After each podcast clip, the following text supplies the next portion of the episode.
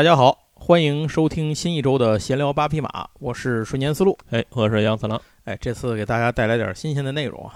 这这个新鲜在哪儿呢？新鲜在这个这次内容是上下集，哎呀，一集可能讲不完。然后为什么讲不完呢？因为一开始准备内容的时候没想到这么多，后来越划了越多，越划了越多，光文稿就写了两万多字，我觉得这个做成一集有点亏，干脆做成两集得了。那在我们之前的一些闲聊节目里头啊，这个比如什么中年男子推荐系列等等等等吧，反正有的时候那个节目前面的那个主题音乐呀，在我想不出选什么的时候，我就会选点以前的经典的动漫歌曲放在那儿。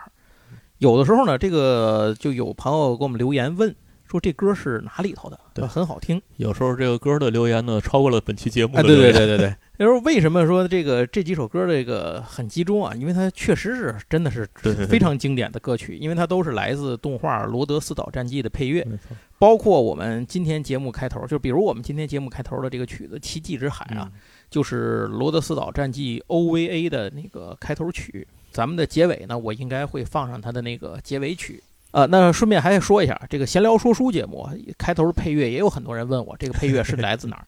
那个是来自一个美国和加拿大合拍的科幻电视剧，咱们这原来播过它的前两三季，可能是叫《泰星来客》。哦，这是《泰星来客》的主题曲。好，书归正传，接着说今天的内容。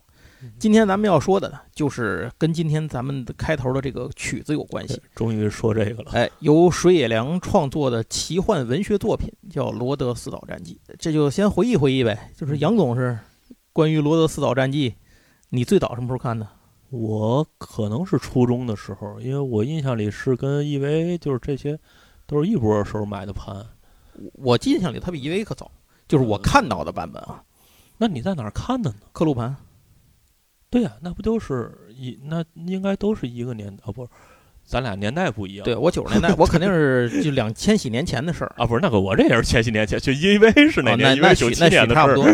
许我 EVA 看见晚了，这不好说啊。这一那个大概就是我上初九七年吧，初二初二左右吧。然后我记得在做做什么做风小子的时候说过，就是说这个这个比较早的这个动漫二次元的女神，哎，那会儿都有谁？第一个就是拉姆。然后当时我还说，还有一些其他的同年代、这个同辈分差不多的，比他晚点有限的这种早一批的这个二次元女神，其中一个就是《罗德斯岛战记》的女主人公，就是那个精灵蒂德丽特。嗯，然后她是这个当时非常人气的一位这个女主角。其实即使到了今天啊，这个这个角色也看起来也是，呃，就是非常赏心悦目的一个角色。而且这个角色，据有人说，后面为什么这个日本动漫里头这个精灵族啊？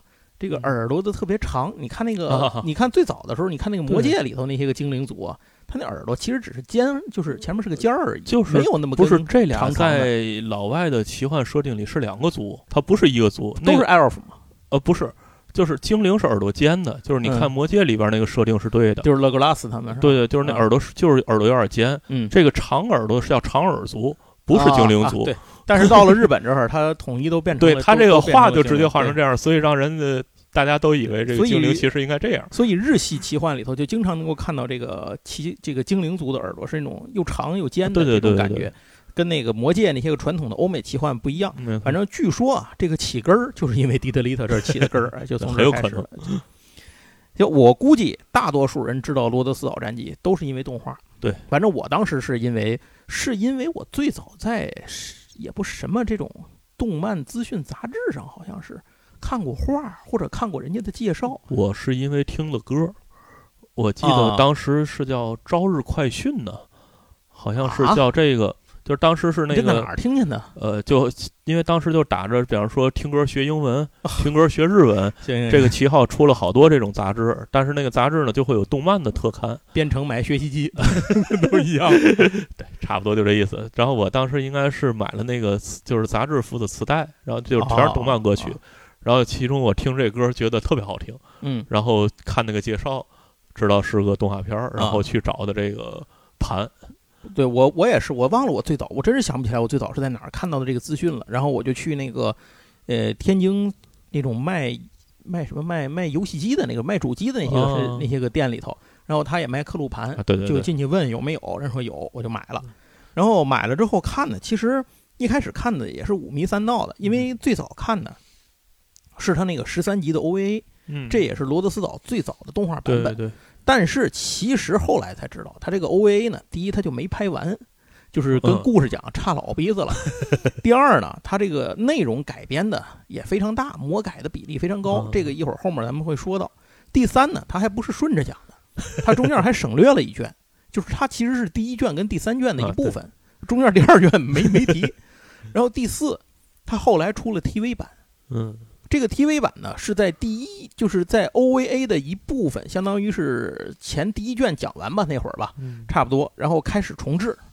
哦，啊，就就就往后接着讲，什么原因？一会儿我们都会讲到，这个这个节目里头都会细说到。总而言之，它就有很多这种矛盾设定上矛盾和剧情完全不一样。就你你看完 OVA，然后再看 TV，在没有人跟你讲为什么的情况下，你也不知道原著的前提下，你会看的五迷三道的。就是同一波人。在一开始差不多的事儿之后，就开始出现了平行宇宙一样。当时非常他们在演不一样的一波事儿，就是完全不一样的事情。你同一波人在演，这到底为什么？就是你也叨弄不明白。而且 TV 版后来还换了主人公了，其实人家没换，人一开始就不是他们俩就本来就是那个。你只是那会儿咱不懂，完全不知道。但是就觉得这第一这个动画非常有意思，因为那会儿奇幻的东西看见的太少了。没错，哎，这个太少了。第二个呢，就是画的非常唯美，这个确实是非常的好看。然后第三个就是刚杨总说这歌太好听了，哎，就这几个原因加在一块儿，加上蒂德利特也特别吸引人，哎，这几个原因都加在一块儿，所以就导致了当时即使是看的稀里糊涂啊，对这个动画也是看了好几遍，哎，真就是看了好几遍。后来据说啊，这个呃《罗德斯岛战记》，我也不知道是那个 OVA 还是那个 TV 版本，可能是指那个 TV 版吧，在国内电视台放过啊，是吗？嗯，而且。好像很多地方都有人看过，天津是没看过，咱咱这没看过是正常的。天津什么都没看过，什么都没看过，圣斗士都没演过。而且那会儿那会儿可能是，也许南方那边他们都播了，但是咱们这边有这边可能是有有卫星天线的家里有锅盖早的可能就看过。这我不好说，而且好像据说它后面还有一个咱们这边配音的版本，是辽艺是哪儿给配的？是吗？啊，但是我不知道，我这个真的是完全没看过，直到今天我也没有看过咱们国内电视台演的这个版本。所以他演的到底是 OVA 还是 TV，到底是哪儿配的音，我一概不知道。我们家有锅都是高中时候的事儿，就有知道的朋友啊，整个跨越了童年。是，就有知道的朋友啊，然后麻烦给我们留个言，跟我们说一声，就是您是哪儿的人，在哪儿看到过的，什么时候看的，什么版本的。呃，但是可以肯定的是，这个动画即使在电视台放过，它也不是在那种全国普遍范围内没完没了的播好多遍的那种动画片，就是不太一样。我相信相当一部分人都跟我一样啊，杨你你也是吧，杨总？克鲁盘啊，对啊，对对，那那都是咱都是克鲁盘看到的比较多。时间大概就是上世纪九十年代末。属于这种大量的日本动漫通过刻录盘和盗版书的形式引进国内啊，当然你说是引进，但其实是有什么进什么了。确切说是大大批的盗版盘和电脑涌入，这两这两样东西都具备了才能有。对，就当时这些个，我觉得他们选东西就属于是八仙过险过海各显其能，就属于这个偏远的这个盗版的这个头的这人啊，能弄着什么他就进什么，对他也不挑，所以是鱼龙混杂，高低不齐。这也是为什么当年学校老师都把这个动漫啊看作是，还有游戏都当成这种洪水猛兽的一个重要的原因，就是因为这里头它在日本好多东西本来是分级播放的，在咱们这儿就完全不分了，就是 反正都弄过来，加上这个概念又新，大伙儿也不懂，所以现在反回头来想啊，其实也是可以理解老师和家长当时的一些个想法的。都一样。现在我看我们孩子天天玩游戏，也急得要命。哎，对，顺便说一下，今天录节目晚开始了半小时，为嘛呢？因为杨总在家盯孩子写作业就没写完。那这个事儿就在这儿这么说吧，就是呃，如果说当时有一个正常的渠道能够引进和选择的话，我想可能在初期就不会给大家落下这么负面的一个印象。当然，这些都是后话，事后诸葛亮说什么也没有用，而且咱也决定不了。总而言之。既然是鱼龙混杂，那么有鱼呢就有龙。哎，这里说句实话，这个当时看到的那些东西里，其中能到今天给我们留下深刻印象的，基本上还都是那些经典的这个龙级别的作品，而不是那些杂鱼级别的。比如今天的《罗德斯岛战记》。嗯，其实我我印象里，我最早看见这个东西叫《罗德岛战记》。对，嗯，翻译上没那个“斯”字儿，对吧？嗯，罗德都有，我记得两两我印象里叫《罗德岛战记》，然后后来看叫《罗德斯岛战记》，反正甭管怎么着，您知道说的是一个就完了。因为我是打这个《罗德斯岛战记》才知道的罗德岛啊啊啊啊！罗德岛州是吗？您说得得啊。我还挺纳闷儿哦，这地儿在美国是吧？我原来原来也有这个纳闷儿的这个事儿。我说罗德岛这个日本这动画是真事儿是吗？怎么美国还有一个地儿叫罗德岛？我记得我曾经恍惚中，我小时候还想过呢。对，你想过哦，这个故事的背景原来发生在美国，怪不得这帮人都是黄头发。这是那会儿咱不知道 COC，罗夫格拉夫特就是罗德岛州人 对吧？我印象里好像是他。后来我很后来很快就发现应该不是这么回事了。那《罗德斯岛战记》啊，它的动画是一九九零年由角川书店等多家机构联合制作的 OVA。当然，它的原本的这个东西的原型啊是小说，但是小说还有原型，这个东西咱们后面再说。在开头，咱们就把它作为大家最熟悉的动画片开始给大家讲。它的内容是什么呢？是以虚构的世界叫做霍塞利亚当中有一个诅咒之岛，称为罗德斯岛。以这个地方为舞台展开的一个刀剑与魔法的奇幻故事，内容讲述的是主人公剑士潘，就是潘或者叫有人叫潘恩或者叫潘，潘呢从无名小卒一直成长为罗德斯岛圣骑士的这么一个成长历程。呃，不过我觉得咱们当年看动漫的小孩儿可能。后来大多应该还是知道这个东西是有小说这个原型的，去看这动画知道为什么呢？因为一来是当时有很多的动漫资讯杂志，什么《动漫总动员》啊、《动漫时代》啊等等这些东西都科普过这个事儿，所以是知道的。第二呢，是在我的印象里头，看这个动画没多久之后，市场上就开始出现了很多。没有版权的小说系列，跟龙枪那是一家。哎，我们在讲龙枪的时候说，不都是 不都是西藏文艺啊？后来新疆啊什么的，好好几家干这事儿。那个就是出版社不一样，我觉得都是一批人弄的，对，事儿干的都是一样。具体有没有那些出版社，真的有没有那些出版社，我都很怀疑。我现在回过头来想，有可能就是这一批人自己套不一样的名字。你知道那天我在孔夫子上看见卖这个工厂。工厂级盗版漫画的 署名出版社还是内蒙 什么内蒙古什么什么人民什么文艺乱七八糟的，这个一个很熟悉的名字，就是还还还还在干这个活儿啊。这个闲话少说啊，咱接着回来说这个系列的小说呢。我的看到的这个这些小说里头啊，呃，包括日系和美系两个类型。第一啊，美系主要就是我们在前几期里头《龙与地下城》节目里头就讲过，比如说《龙枪编年史》啊，《黑暗精灵》啊，然后《光芒之池》啊，甚至还包括万智牌的两部小说《吕法师》和《兄弟之战》。这个马上爷青回了啊！好，吕法师下一个系列克萨就要来，终于不是盲先知了，《兄弟之战》就要来了。对，也不是盲先知，也不是纯蓝了，然后也不是那个什么了，也不是吕法了啊！这回又又要来一个新版本。克萨，而且这个系列里头加入了变形金刚。混进了变形金刚，我这不知道都是这，那这就是海之宝都是想钱已经想疯了，想钱想疯，都想瞎了心了。这说远了说远，又跑题啊！这这光靠跑题撑起期节目不太下次剁手的时候再给大家讲这个。那日系，咱刚才说的是美系，日系的这些小说最早见到的有什么呢？第一就是高达系列。啊，几乎所有的高达系列的小说，这里当时都包括了，从零零七九、零零八零、零零八三，没错，什么前哨战，总之啊，就是 U C 系的这一堆，再加上什么呢？加上 W 系的，对，W 哎，W 也出了，包括这个后面的那个，就是他们华尔兹这些这个版本，哎，这些小说都有。另外一个呢，是我们后面要做节目给大伙儿讲的这个。星界文章系列哦，星界文章、星界战旗，这个为什么要讲呢？因为我们的好基友啊，新兴出版社 那个又重新引进了这个这个系列的小说。等我再补完了之后，后面给大家咱再做节目，再搞抽奖，那后面再说。那在大概二零零一年左右，西藏人民出版社出版了包括《罗德斯岛战记》《罗德斯岛传说》《罗德斯岛战记外传》等等等等啊，一共五本。就是那个书背脊是红色的那个系列，高达就是他这出的，没错。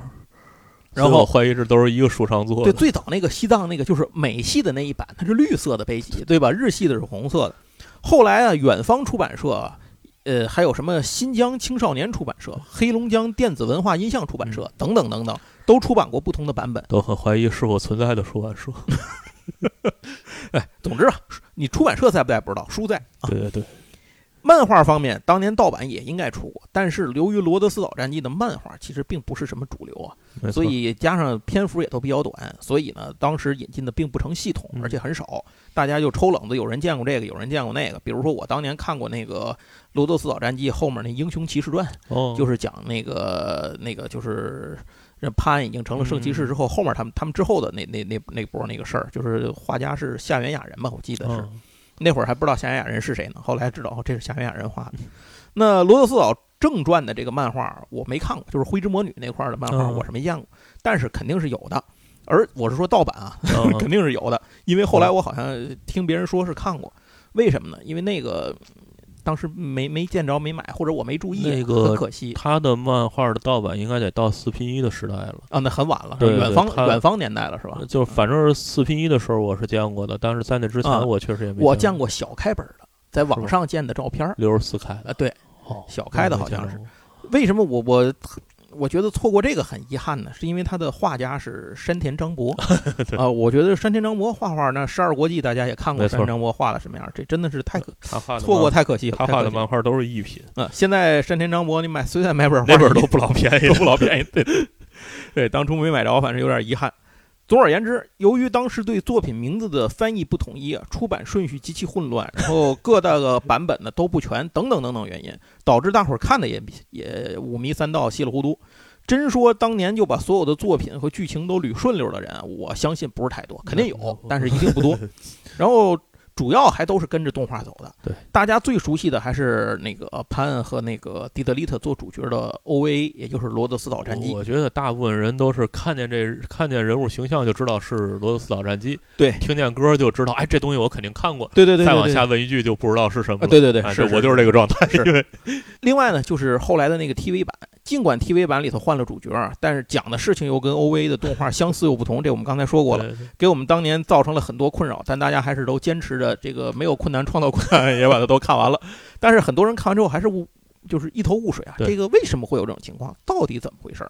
那今天咱们的节目就用两期的内容给大家来仔细盘一盘，这里到底是为什么会出现这种奇怪的情况，以及《罗德斯岛战记》这个系列到底讲了一个怎样的故事？最后还包括这个系列的故事它是怎么诞生出来的？也就是说，水野良姓甚名谁？他是为什么从何方而来？他有什么道行能够画出这个写出这个东西来？好，那咱们还是就刚才按照刚才说的，咱们就从 OVA 这《罗德斯岛战记》为这个基础，先来开始讲起。要了解罗德斯岛这个故事的来龙去脉呢，其实要追溯到这些主人公登场之前，整个这个世界，也就是霍塞利亚这个世界是怎么诞生的。呃，传说无法忍受永恒寂寞的始源巨人，在永远的孤寂中崩溃了，他的愤怒化为火。哀伤化为水，呼吸化为风，身躯成为大地，体内的始源能量成为玛纳。注意，嗯，玛纳其实大概理解就是魔法，就是蓝，哎，就是就是蓝，对，玛纳。就这样，这个霍塞利亚这个世界就诞生了。你看，很多这种他编的这个创世神话，其实也是来自于，嗯，听着感觉就像来自于希腊或者是北欧神话那种巨人创世的那个说法。希腊吧，可能还是更偏希腊神话一些。巨人创世这种说法。他可能不知道后来巨人还能干嘛。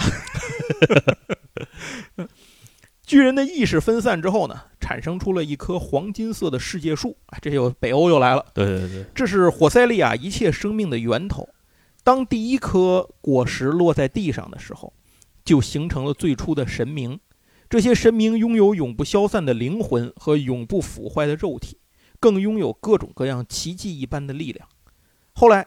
黄金树上又诞生了各种各样的生物，以及自然能量形成的上位精灵，还有只有形态但没有意识的下位精灵。他们过着相安无事、无忧无虑的生活，这就是美好的诸神时代。然而，当光与暗的诞生长期并存之后，两者之间的对立也就不可调和的产生了。各路神明都开始划分阵营，美好的诸神时代。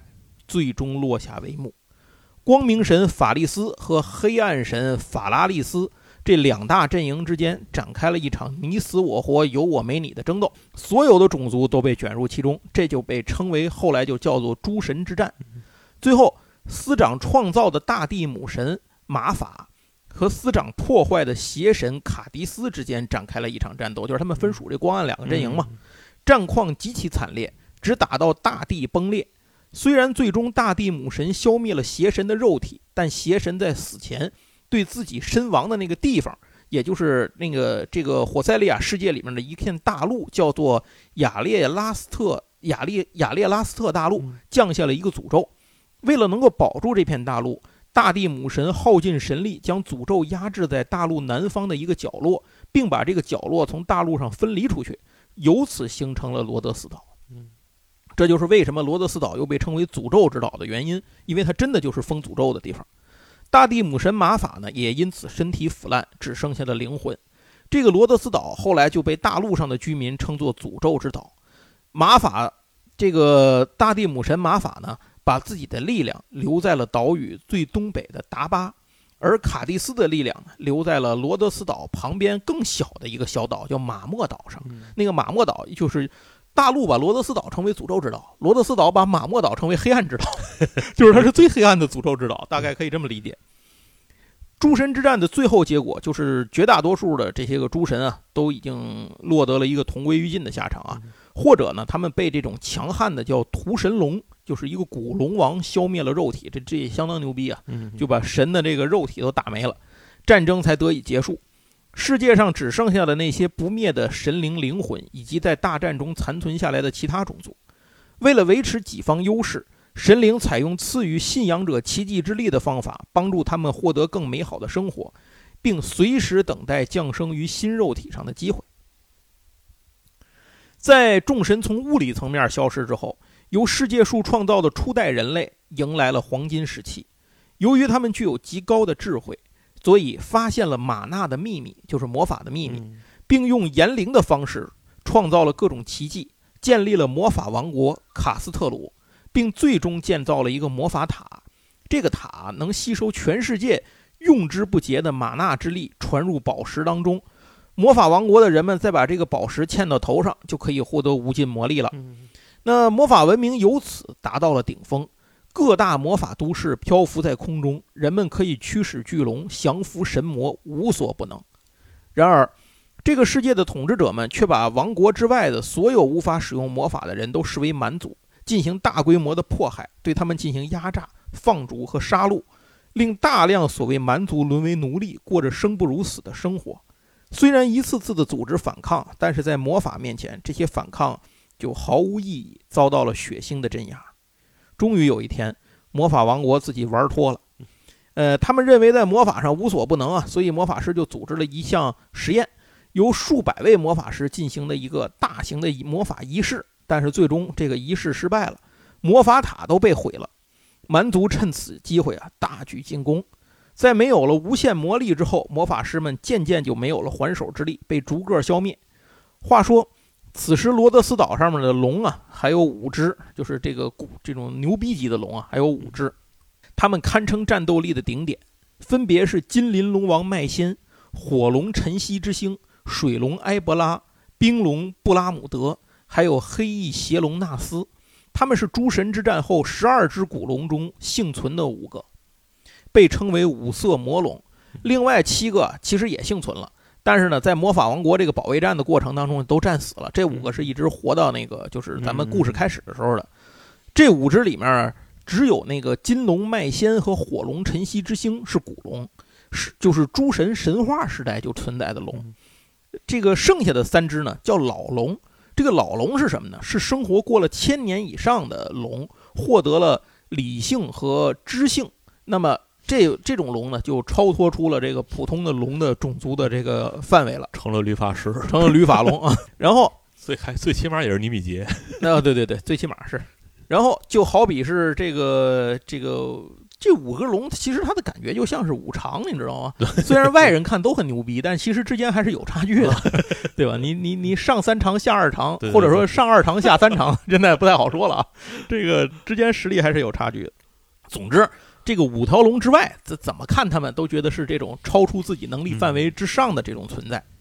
那魔法王国最末代的太守叫萨鲁邦，他在王国被这这个蛮族灭族之前，将五件太守秘宝交予了这五只魔龙守护，并对五只魔龙设下了咒这种束缚的魔咒，让他们以其性命保护秘宝，不得弃秘宝而去。在萨鲁邦死后，魔法王国再没有办法组织有效的抵抗，整个王国在五年之间就被摧毁了。也正是由于这段历史，让魔法王国的后人们对魔法王国使用的古代语魔法非常的憎恶和恐惧。后来流传下来的古代语魔法，只是从遗迹中被发掘出来的冰山一角。这也是为什么后来魔法逐渐示弱，刀剑逐渐兴起的一个原因。最后形成了一个被称为“刀剑与魔法”的世界。之后五百年间，罗德斯岛上的诸多国家开始建立。只见征战不断。如果说诸神之战是传说，魔法王国是古迹的话，那么魔神之战就是罗德斯岛上的人们亲身经历的历史了。当时啊，罗德斯岛西南方有一个叫做摩斯联合公国，处于这种群雄割据的战乱时期。其中一个小国的国王，从最深迷宫的黑暗王座中，释放出了古代的魔法王国封印起来的一个魔神之王。结果，这个魔神之王的力量远超这个国王的预料啊！不但不受他控制，还把他都给灭了，并且其麾下的魔神倾巢而出，先是全灭了离他这个地方比较近的一个矮人的国家，叫石之国，然后开始横扫罗德斯岛。大家注意，这个地方大家您要记住一下，因为后面还会提到。最后逼得岛上所有的人不得不团结起来啊！最后组织了一百位最强的战士，人称百人勇士，反推进了魔神的老巢。最深迷宫深处和魔神王一决死战，这场大战的结果是一百个人里只活着回来了六个人，他们被人们尊称为六英雄。在这场战争之后，这个魔神战争、魔神之战之后，又过了三十年的时间，罗德斯岛战记的故事才算正式开始。哎，前面讲了这么多都是前言，现在开始讲正题了，我们的故事正式开始了。身为六英雄之一的黑暗皇帝贝鲁特统一了黑暗之岛马莫，并且要起兵占领整个罗德斯岛。这一路上是攻无不克，战无不胜。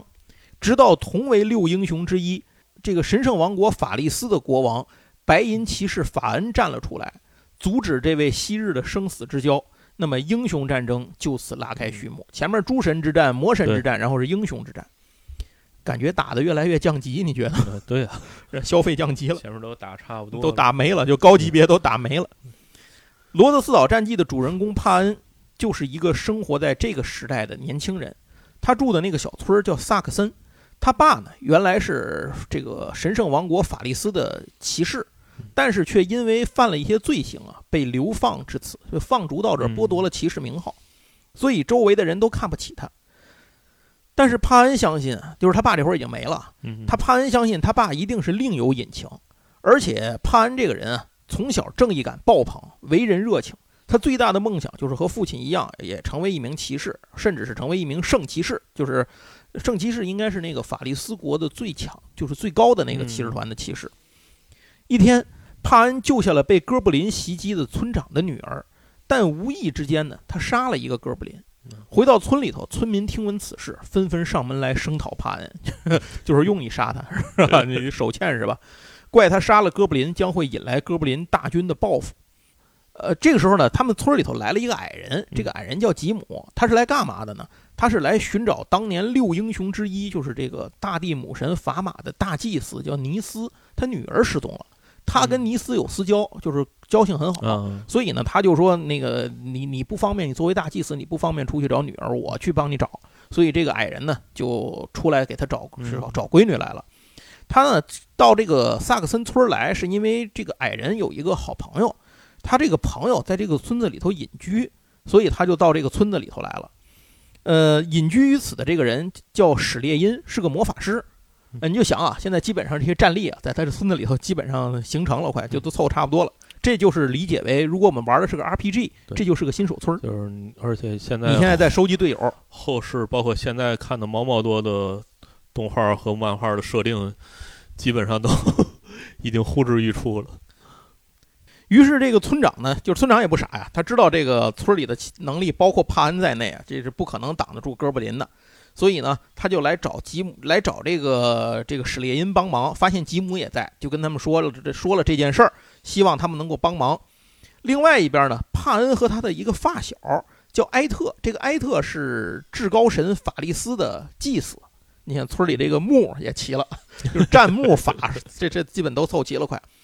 然后这个埃特他们俩人一商量，决定他们俩先出村去哥布林的巢穴来个新下手为强。结果到了那儿，发现人家巢穴里头什么东西都没有，空空如也。就在俩人发愣的时候，一个女孩的声音在他们的耳边响起，告诉他们哥布林都已经去袭击村子了，你们走差了。俩人马不停蹄，赶紧回村儿回到村子里头一看，这个村子已经被哥布林打进来了，就是死伤了很多人。那么这个帕恩哥俩呢，就赶紧跟矮人吉姆还有法师史列因等人联手，一起击退了来犯之敌。但是帕恩也因此为村民所不容，要把他这个轰出这个村子。结果村长呢，呃，好说歹说，就是因为毕竟救了自己闺女嘛，就是好说歹说，就是说我给你个活吧，你要不你就替村子出去游历一下，看看外面有什么世界，为什么哥布林这么多怪物啊？现在怎么回事啊？外头有什么新消息？你打探打探，过些年你再回来。村长就相当于保了他一下，就就给他就就让他离开了。这样的话。这个帕恩就就离开了村子，就出发了。当他出发的时候呢，这个他身上穿的是他父亲生前的那套铠甲，带上了父亲生前使用的佩剑，一把火点了自己的房子，那意思老子不回来了，呃，踏上了旅程。就觉得村长给的这任务就是不让我回来。对对对对对，就是体面的退出游戏，体面退出游戏。不，现在是体面的离开新手村。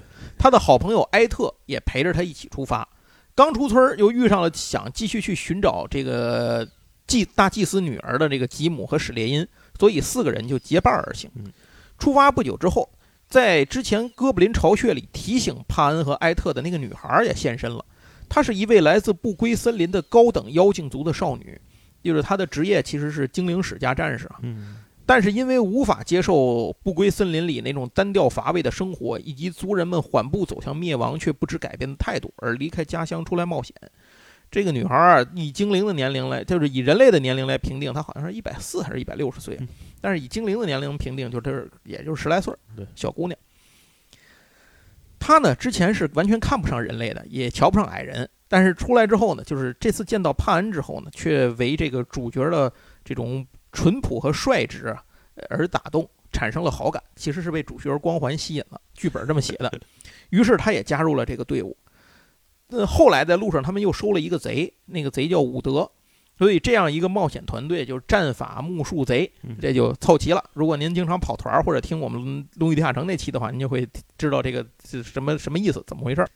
此时，黑暗皇帝贝鲁特旗下的一个大将啊，叫黑骑士亚修拉姆，还有黑魔法师巴古纳德，已经把战火烧到了周围的很多国家，新的战争接连不断，乱世已经到来。但谁也不知道的是。有一个刚刚组成的初出茅庐的冒险团队，将成为改变罗德岛历史的关键。如果是这些年您看过的各种穿越戏码看得多啊，这个再看罗德斯岛可能会觉得不太习惯，因为一开始的时候，这个主角团啊，这个帕恩啊，就是您如果这些年看这个各种冒险的这种什么打怪之类的这种漫画小说，看轻小说看多了，看罗德斯岛会不太习惯，因为主角男一号帕恩一开始的时候挺废的。对，就在这个动画里头来讲啊，他只有圣骑士的品德，却没有圣骑士的本事，就得了这个病，没有这个命。那路上遇到的，无论是敌人还是己方，都比自己厉害。对，这个其实跟龙枪的风格很像。嗯，就是要不我小时候被称为双臂，就是啊，是。对我小时候就是忘了看什么的时候介绍，就日式的看罗德岛、罗德斯岛，嗯，那个美式就看龙枪，但是这俩都是一类东西。好吧，啊。就是帕恩后来能够一路走下来啊，好多事儿都是靠队友和靠命好。呃，不过这一路上他他最主要就是他这一路上遇到了很多比自己强大的人的青睐，嗯，比如这个精灵女孩迪德丽特的爱情啊，然后自己的一这一道上呢还都由各方大佬提携和教导，属于那种一出新手村就组了一队牛逼队友，然后被各路。各种这个大佬带着打高级副本的这种这个套路，就是郭靖啊，对，就是郭靖啊，太对了呵。在故事的前半部分啊，帕恩的主要工作就是找人、找人再找人，找大祭司他闺女，找法恩王国的女儿，找荒野贤者沃特，就找了这个找那个，基本就是这么都在找人当中产生的事儿。总而言之，故事就这样开始了。随着战事的发展，帕恩等人了解的事情也越来越多。他们渐渐地发现，事情没有看起来那么简单，似乎有什么人在背后推动着战争的发展。就连这个荒野贤者沃特，这个人也是当时的六英雄之一啊，活下来的六英雄之一。呃，就在这个荒野贤者沃特那儿，他们发现，原来支持贝鲁特的一个魔女叫卡拉，竟然也在，而且这个卡拉也是六英雄之一。当时只是这个历史上六英雄里头啊，有一个无名英雄，就是大家没有记下来这个魔法战士是谁。这人其实就是卡拉，而且上次见面吉姆就发现了，就是他们他们之前见了一面，跟这个卡拉，这个卡拉长得就跟他要找的那个女孩是一样的，就是大祭司他闺女尼斯的闺女长得一样。最后还是沃特，就是荒野贤者沃特告诉了他们真相，原来这个卡拉是上古魔法王国之人。他参与了罗德斯岛历史上许多重要历史事件的发生，每隔若干年，卡拉就会以不同的面貌登场。这次他选择的这个肉体就是载体，是尼斯的女儿雷利亚。那卡拉表示，他并非这个一定非得帮助贝鲁特，就是黑暗皇帝。现在要让他帮助这个帕恩他们也行，反正他的目的呢是要这个岛上维持平衡，要平衡，要平衡，社团要平衡。对你选大帝还是选？那帕恩等人啊，带着震惊又不太理解的消息，就回去这个神圣王国法利斯复命了。呃，并随同法利斯王法恩以及佣兵王卡修、龙之国的龙骑士一起组成了联军，去和黑暗皇帝决战。在出发前，法恩国王授予了帕恩圣骑士头衔。并给他讲述了父亲之前所谓罪行的真相，也让帕恩了解到自己的父亲确实像自己坚信的那样，到死都是一名真正的骑士。在决战中，法利斯王法恩和黑暗皇帝贝鲁特展开了一对一的 battle。时隔三十年之后，当时的战友如今进行了一场生死之战，双方都无法接受对方的理念，并且坚定地相信自己的这个所作所为是正确的。其实这背后还有更深层次留下的原因啊，在这儿不说，一会儿后面咱们还会提到。总而言之，两位昔日赫赫有名的英雄，如今打的是你死我活。此时，在观战的帕恩接到了大荒野贤者沃特的千里传音，对方告诉他魔女卡拉的真相。原来，卡拉这个这个人，并不是在于重点，并不在那个那个人身上。而是在他头上戴的那个饰品啊，那个饰品才是卡拉的本体，里面寄宿着魔女的灵魂。还记得咱们刚才前面介绍的时候说过，古魔法王国他把那个玛纳那个能量集中起来以后嵌到宝石里，然后嵌到人头上嘛？哎，就是大概就是原理就是这样。对，这也是现在那个眼镜才是本体这个梗的啊，对，由来之一。是。那么对于卡拉来讲，身躯只是可以抛弃的代替品，胜负谁胜谁负。根本不重要，他需要的就是能够维持平衡。这无论是通过和平还是通过战争都无所谓。要像就是想要阻止卡拉在背后兴风作作浪的话，只有把那个头冠打碎才行。此时决战已经到了尾声，最后法利斯的这个国王法恩呢不敌贝鲁特，被对方杀死。但是贝鲁特还没来得及高兴，一支魔枪从天而降，扎穿了贝鲁特的胸膛。出手的正是卡拉，两位当年的六英雄之一的这个英雄啊，同时魂归天际。然后卡拉的魔力横扫战场，双方士兵死伤无数，被封印的魔龙们也被唤醒，一个血腥混乱的时代到来了。在这个过程里，黑骑士亚修拉姆拿起了贝鲁特的黑暗神器碎魂剑，等于也就接过了黑暗皇帝的衣钵和理念。故事从这儿转入后半段。帕恩等人去讨伐卡拉，但双方实距差，这个实力差距太大。关键时刻是矮人吉姆顶着魔女的攻击，以舍我其谁的精神唤醒了雷利亚的最后一丝意识。大家赶紧抓住时机，拼死攻击。这个头饰被吉姆飞斧打掉，我当时看着倍儿倍儿悬。他如果这个斧子再那么差一点点，就是断头了，就是至少把脑门能削下去。结果就是把这个这个就是头上那个饰品打掉了。雷利亚呢恢复了正常，但是吉姆却永远闭上了眼睛，而魔女头饰悄悄戴在了这个盗贼伍德的头上，并消失不见。一场仗后啊，两位战友一个死一个失踪，让帕恩在接下来的日子里一直心慌意乱，斗志全无。不过危机不会管你心情如何，佣兵王卡修收到报告说火龙晨曦之星突然复苏，开始袭击这个卡修的子民，所以佣兵王快速的赶回自己的国家去组织屠龙。状态不佳的帕恩呢，这次被留在了法利斯，就是因为怕他去了送死嘛。说白了就是这意思。那边黑骑士亚修拉姆受到了黑魔法师巴古纳德的这个蛊惑，前去晨曦之星的巢穴，想要得到由他守护的古魔法王国的一个秘宝，叫支配权杖，从而可以实现贝鲁特统一，呃罗德岛的这个遗志。与此同时，巴古纳德又哄骗一个黑暗妖精，这个黑妖精。呃，这也是好像我最早看到的黑妖精，呃，非常性感，身材曼妙，穿着布料也不是太多的这么一个黑妖精，他是非常从心里头爱慕黑骑士的，所以这个黑妖精叫比罗蒂斯，所以这个巴古纳德就忽悠他说：“你去把这个那个蒂德利特给绑架绑来，就是这个我通过一个仪式什么的，我可以帮助亚修拉姆一统天下，得需要一个这个祭品，就是得用它。”结果导致毫无防备的蒂德利特差点因此被抓。获救后，蒂德利特和帕恩赶紧去支援卡修。两个新同伴叫佣兵西利斯和狂战士欧鲁森也半路加入了小队。另一边，大地母神神殿里头，大祭司尼斯让法师史列因陪同自己的女儿雷利亚赶往卡修那里做支援。命运的车轮再次转动起来。于是，各路人马在火龙巢穴的这个火山里头展开了一场决战。外出的火龙也感应到自己的秘宝被夺，飞速赶回，演变成一场三方大战。最后，支配权杖被那个黑魔法师巴古纳德安插的手下给偷走了。受到重伤的火龙咆哮着喷出最后一道烈焰，直扑亚修拉姆。而爱慕亚修拉姆的黑妖精比罗蒂斯则飞身替亚修拉姆挡下了必死的龙焰，代价就是他的生命。最终，火山崩塌，火龙被埋入岩浆之下。抱着黑妖精尸体的亚修拉姆却丧失了斗志，也是就是也消失在落石之中。帕恩小队和佣兵王卡修等人逃了出来。想到刚才看到亚修拉姆的最后一幕，呃，帕恩心情无比的复杂。但其实心如死灰的黑骑士还真没死，他被伍德或者说就是现在的黑魔这个灰魔女卡拉所救。卡拉向亚修拉姆道出了黑魔法师巴古纳德在背后的所作所为，以及他利用亚修拉姆凑齐道具，这些道具是要复活邪神的这个目的。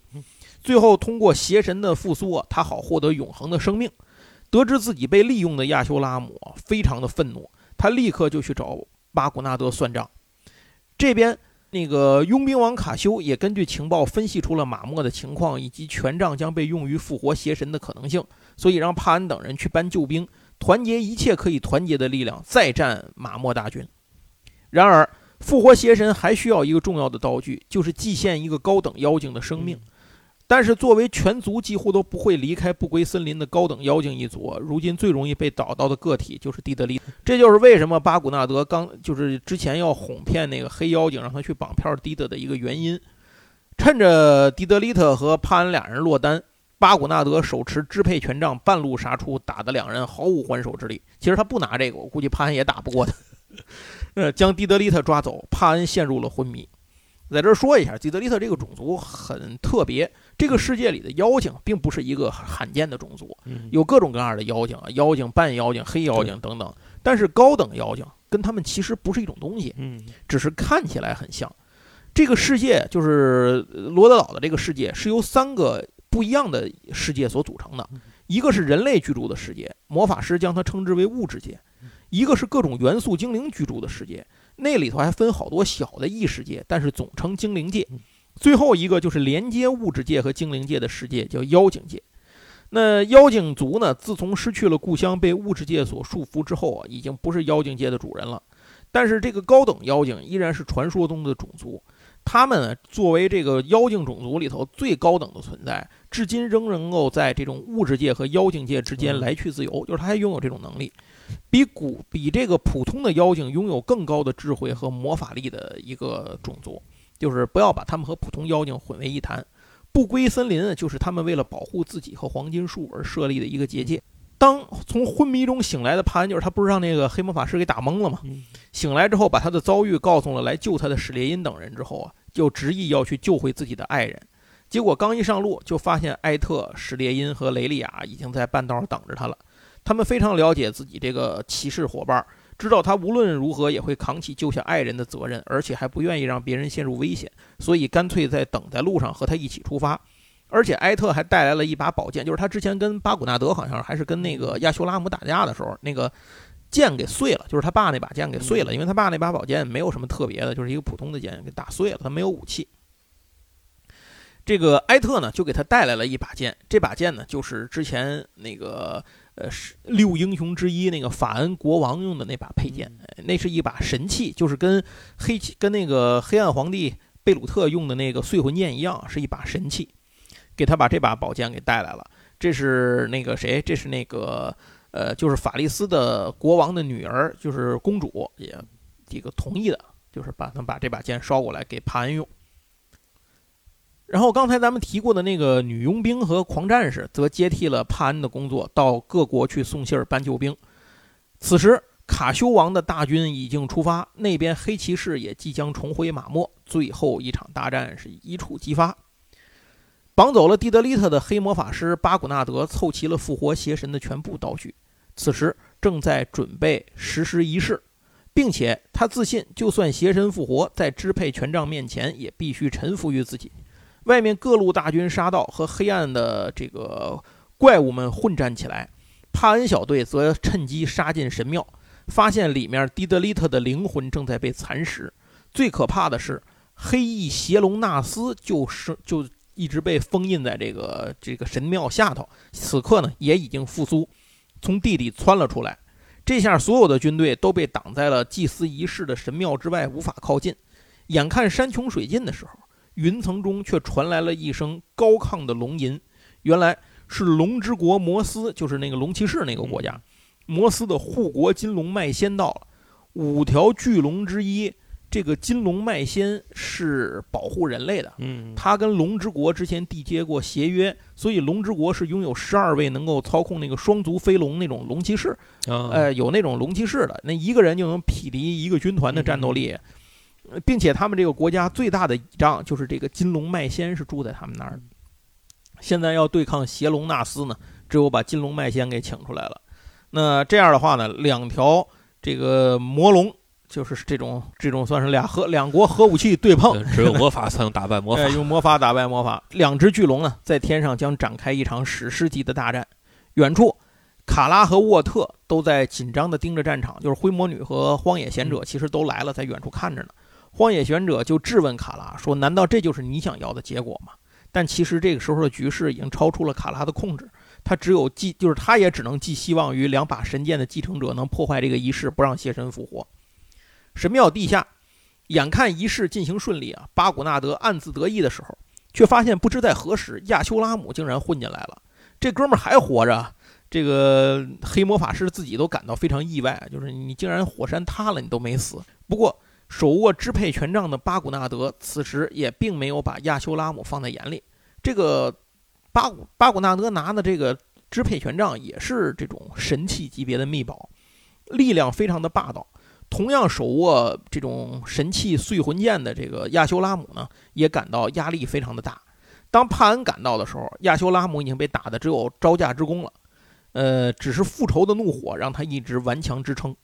在战场上，金龙得到了冰龙力量的共鸣，但邪龙也得到了水龙力量的加持，就是他们俩各有一只龙帮他们。双方啊，保持势均力敌。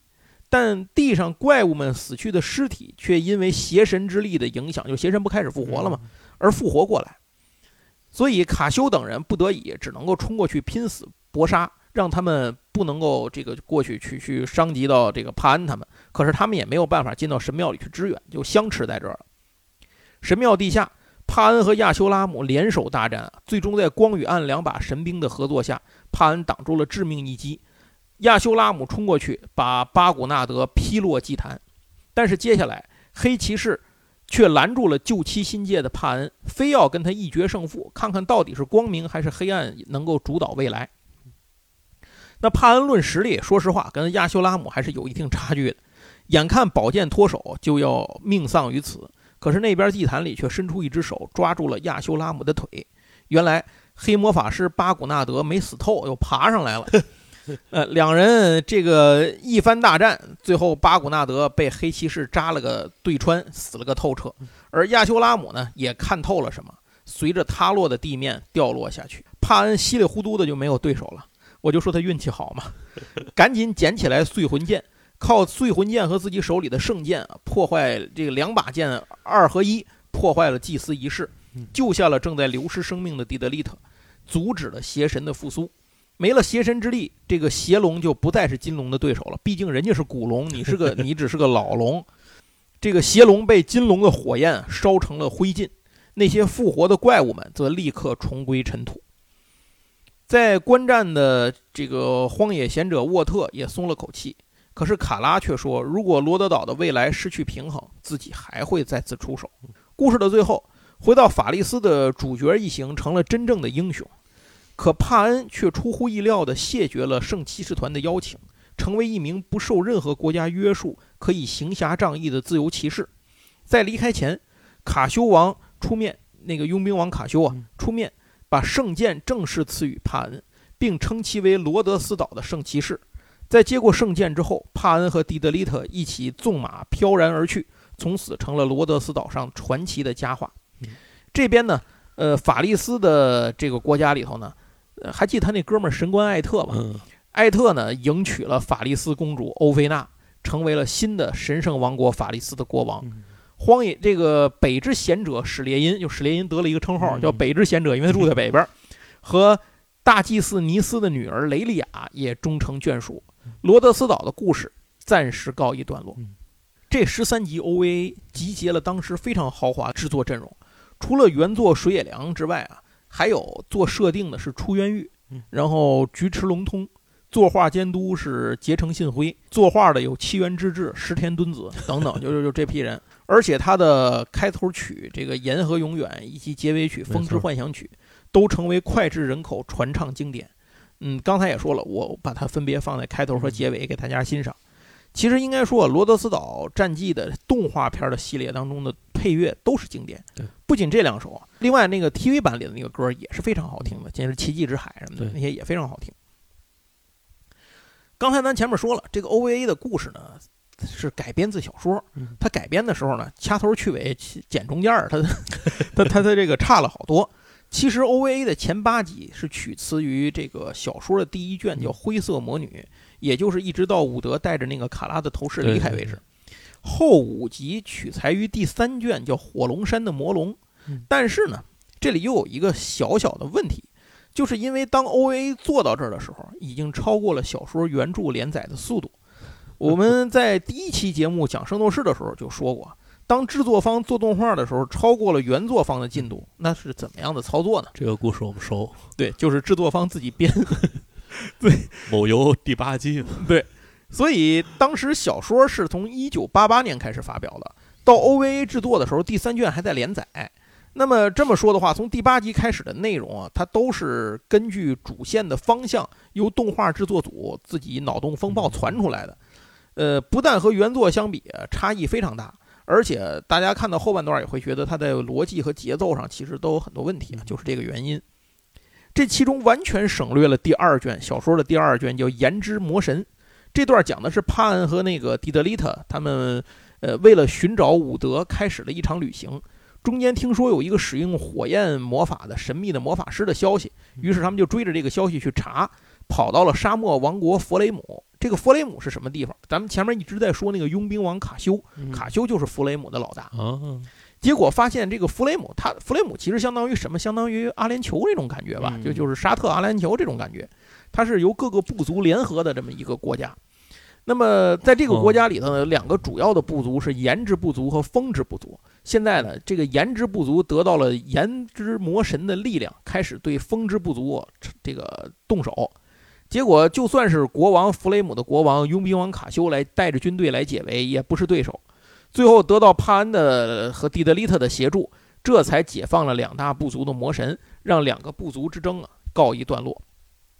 这也是为什么后来卡修会如此信任和看重帕恩的原因。要不然一开始帕恩其实他就是卡修的一粉丝，说你怎么可能突然间得到一个一国之君这样的一个，而且是这种手握兵权打上来的实权派人物的一个青睐呢？这第二步其实是很重要的一个过渡。而且在他们的那个朋友就是盗贼伍德失踪之后，作为队友啊，不感觉帕恩他们好像都无视一样，就很容易就接受了这个事实。其实不是，这个第二部里，帕恩和蒂德丽特就专门出去去找他的，这里经历了很多的事儿。另外，潘恩一开始就是一个这个，就是他的水平是很一般的。当然，在故事里头、小说里头、原著里头啊，他不至于是这种手无缚鸡之力啊，也不是说手无缚鸡，不至于是个菜鸟。他一开始是当佣兵的，就是他他是当过雇佣兵、打过实战的。但是也到不了能跟黑骑士互相比划的这个地步，所以他能成长到这个经历，其中也是有很多的这种打磨的过程。小说真正的第三卷叫《火龙山的魔龙》，这个故事其实特别长，以至于分成上下卷。也就是说，小说的第三卷和第四卷全都是火龙山的魔龙。里面对于阿修拉姆获得这个亚修拉姆获得支配权杖的动机，以及卡修为什么要必须和火龙开战，这些事儿都有更深层次、更紧迫的原因，不是就因为之前迪德利特被绑了，卡修就举全国之力帮你去救老婆，没有这种事儿啊，就是就是你可以为，但是人家跟你八竿打不着的一国王，耗着自己老百姓的性命去 军队的性命拼的这事儿不现实，为什么？其实是小说里说，是因为他们那个国家好像是越来越壮大嘛，然后接受的流浪的这个到这来的流民越来越多，粮食不够吃了。但是最好的土地啊，平原土地就在那个火山脚下，它不有那个火山灰造成的肥嘛？那个地好，能种粮食。但是因为那个龙在那儿生活，所以那块地一直荒着，不能使。最后没办法了，得抢那片地，才跟这个龙打起来。就是卡修才去打他。这事儿都是就是这个都有一个更深层的原因。看动画就跟玩闹似的，其实不是。呃，小说的这个第五卷就是为了救老婆，哎，对对对，还要给田家玉死去的乡亲们报仇。哎呀，对对对，这电视剧没少看。小说的第三卷就是，哎不，小说的第五卷叫《王者们的圣战》，这个也是以帕恩为主角。但是到了第六卷和第七卷叫《罗德斯岛的圣骑士》，这个六七卷也是一个上下集的时候，主人公就换人了。变成了新的主人公，叫史帕克和尼斯。之前的像帕恩他们呢，都成为配角人物，继续推动这个故事的发展。动画方面，在九五年出了剧场版的《初次的旅行者们》，以及九六年出了三卷的《水晶国传说》，但这两个我都没看过，我也不知道讲的是什么。在一九九八年四月份开始。东京电视台开始播放新的罗德斯岛的动画片儿，叫《罗德斯岛战记英雄骑士传》。接档的是当时下播，当时结束播放结束的是万能文化猫娘。然后 那万能文化猫娘一结束就接的是这个。这次是以 TV 版的形式制作，一共二十七集。动画的前半部分改编自这个《火龙山的魔龙》，也就是他从第三部开始讲的。打开始，哎，从打完就是之前帕恩他们之前怎么认识的，这些都省略了，都不讲了。后半部分改编自小说的最后一卷《罗德斯岛的圣骑士》，中间全掐了，延续了 OVA 的制作风格。哎，对，没错，风格没变。那么在播放的时候呢，片尾曲之前还有一个一分钟的 Q 版搞笑的小剧场，叫《欢迎来到罗德斯岛》。这次 TV 版的人设是夏原雅人，呃，这就是为什么这个《英雄骑士传》的这个漫画版本的画家也是夏原雅人的原因啊，就因为他前面也是夏原雅人画的。不过。由于 TV 版的制作比较粗糙，画质有点感人，所以当时的评价并不是很好。这个故事在这儿我就不具体细说了，因为今天节目时间已经很长了。总之，在内容上可以切分成两个部分来看待。第一个部分就是说，撼动罗德斯岛全境的英雄战争已经过去五年了。那马莫帝国呢？黑骑士亚修拉姆开始蠢蠢欲动，他带着人造访了位于罗德斯岛东北部的呃大地母神的神殿。见到了大地母神的祭司尼斯，他来的目的是为了传说中拥有可控制罗德斯岛力量的支配权杖而来，就是这个支配权杖这个事儿还在。那潘恩与迪德利特还有这个弗雷姆的国王卡修这一行人前往这个魔龙晨曦之星所栖息的火火龙山，和亚修拉姆展开一场激战。这个都是这就是第一部这个动画版前一部分说的事儿，后一部分是前一部分之后十年。就是一晃过了十年，憧憬圣骑士帕恩的少年史帕克已经成长为了弗雷姆王国的见习骑士。在偶然的场合下，史帕克撞见了这个马莫帝国的黑妖精入侵王国的藏宝库，但是实力所限，无力阻止。为了取回被盗的宝物，叫做魂之水晶球，史巴克和朋友们一起踏上了寻找、追寻黑妖精的旅程。在旅程和路途当中呢，他们又遇到了被命运指导的少女尼斯。这个少女尼斯是谁？刚刚才说了，大地母神神庙的这个大祭司就是尼斯，当年的六英雄之一。她有个女儿雷利亚，那雷利亚呢，她老公就是那个北之贤者史帕克，那个史列因。这个小尼斯就是雷利亚和史列因的女儿。他们为了纪念自己的母亲，给自己的女儿也起了同名，叫尼斯。所以咱们后面就叫小尼斯一行人就前往神圣王国法利斯出发。他们还不知道此次旅程将成为一场牵扯罗德斯岛命运的试炼，这就是后来被称为邪神战争的重要战争。那具体我就不在这多说了啊。如果您感兴趣的话，包括 OVA、包括 TV 版都可以在哔哩哔哩看到。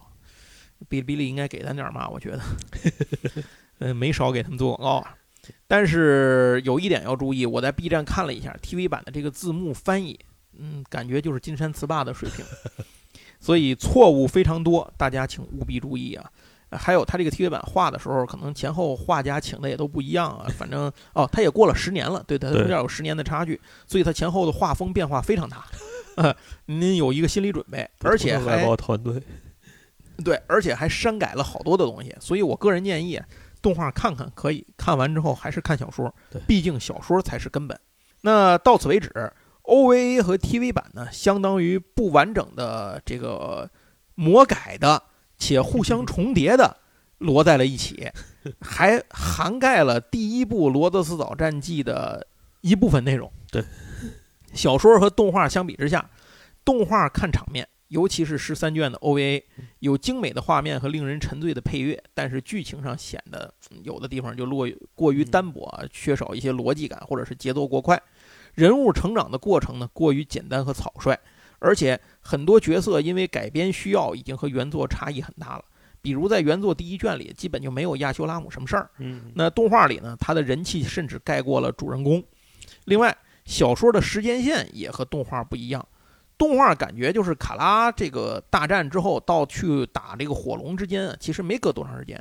但原著里头这事儿其实好像也是隔了两年了，就是中间毕竟发生了一个那个这个第二就是小说第二卷的那个事儿，那不是给省了吗？这其实中间有两年的时间，在整体氛围上，小说更加真实，角色更加丰满，而 OVA 呢则更加美好，更加浪漫，大量渲染了故事中那些呃唯美悲壮的部分。但是对人性和内心的描写少了很多。总而言之，如果你想看一部经典动画佳作，那么《罗德斯岛》的动画版呢，绝对可以满足你，尤其是 OVA。但如果你想去了解其中的故事的魅力啊，这事儿还是得看小说才行。行，那咱们今天的节目啊，就先给大家说到这儿。这是《罗德斯岛战记》的上半期的内容。呃，下半期里头我们会和您仔细聊一聊，比如说后面还有《罗德斯岛战记》，除了这个咱们刚才讲的动画主题之外，后面小说啊什么的，它其他的一些作品有什么东西，以及呃水野良是谁啊？水野良是如何创作出这部作品的？这部作品就是《罗德斯岛战记》这个东西，它除了小说之外，它的原型还有一个什么东西？以及它在日本这个行业，在这个所属的这个行业圈子里头，它大概是一个什么样的地位啊？这些咱们都放在下集去讲。非常感谢您收听我们的节目，呃，如果您喜欢这期节目的话，请给我们点赞、这个收藏，然后转发。哎，对对对，让更多的人能够看到。主要是我们现在不知道喜马拉雅的算法，还有小宇宙的算法是怎么算的。对对对，我觉得他改了他的对，所以大伙儿如果可能的话，您在听节目之余能点的都帮我们点点就完了。多给我们支持支持。最重要的是一定要给我们留言，他这个互动好像是非常。这个在他这个数据统计里啊，是一个非常重要的重头。如果您在喜马拉雅工作，也请给我们私信告诉我。对对对对，您给我们说一声，这玩意儿推推送方式是什么？对我到现在也没太弄明白这件事儿。呃，行，那咱们这一期的《罗德斯岛战记》的上一集就先跟大家聊到这儿。想了解这个动画背后的故事，请您继续收听我们下周的下一集。咱们下次再聊，拜拜，拜拜。